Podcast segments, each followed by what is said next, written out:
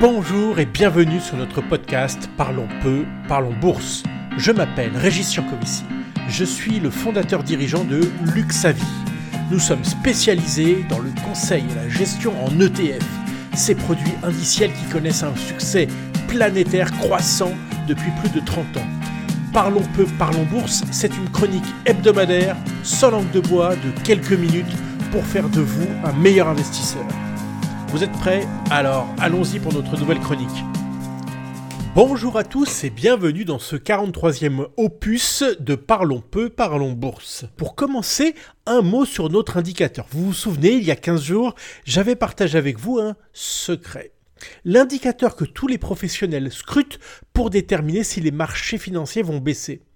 J'avais estimé qu'il pourrait nous alerter début mai. Finalement, il est passé au rouge cette semaine il a su par le passé prévoir avant tous les économistes la quasi-totalité des récessions. Vous êtes prévenus. Mais cette semaine, je voulais vous parler d'un monsieur qui a laissé une empreinte indélébile sur la planète finance.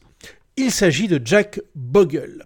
C'est lui qui a lancé en 1972 le premier fonds indiciel, c'est-à-dire un véhicule d'investissement qui va ne rien faire d'autre que suivre un indice pas plus, mais surtout pas moins.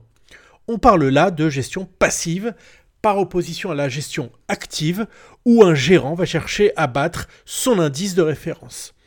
50 ans plus tard, le succès est total. Il s'explique essentiellement par l'échec de la gestion active. Les statistiques nous montrent année après année qu'à peine 10 à 30% des gérants battent leur indice de référence. Il est donc légitime de s'interroger pourquoi les payer.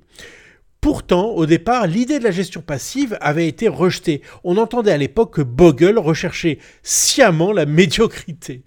Une voix s'était tout de même euh, distinguée à l'époque, dans ce concert de critiques, celle de William Sharp, prix Nobel quelques années euh, plus tard, euh, prix Nobel d'économie bien sûr, en 1990.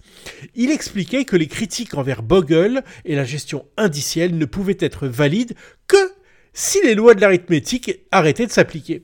Il rajoutait à cela que ça arrangerait bien tous ceux qui travaillaient dans la gestion active. Les ETF ou trackers dont je vous parle de temps à autre sont un perfectionnement de l'œuvre de Bogle, même si celui-ci ne les voyait pas d'un très bon œil. Aujourd'hui, la gestion active et la gestion passive cohabitent, mais le second prend grandement le pas sur le premier.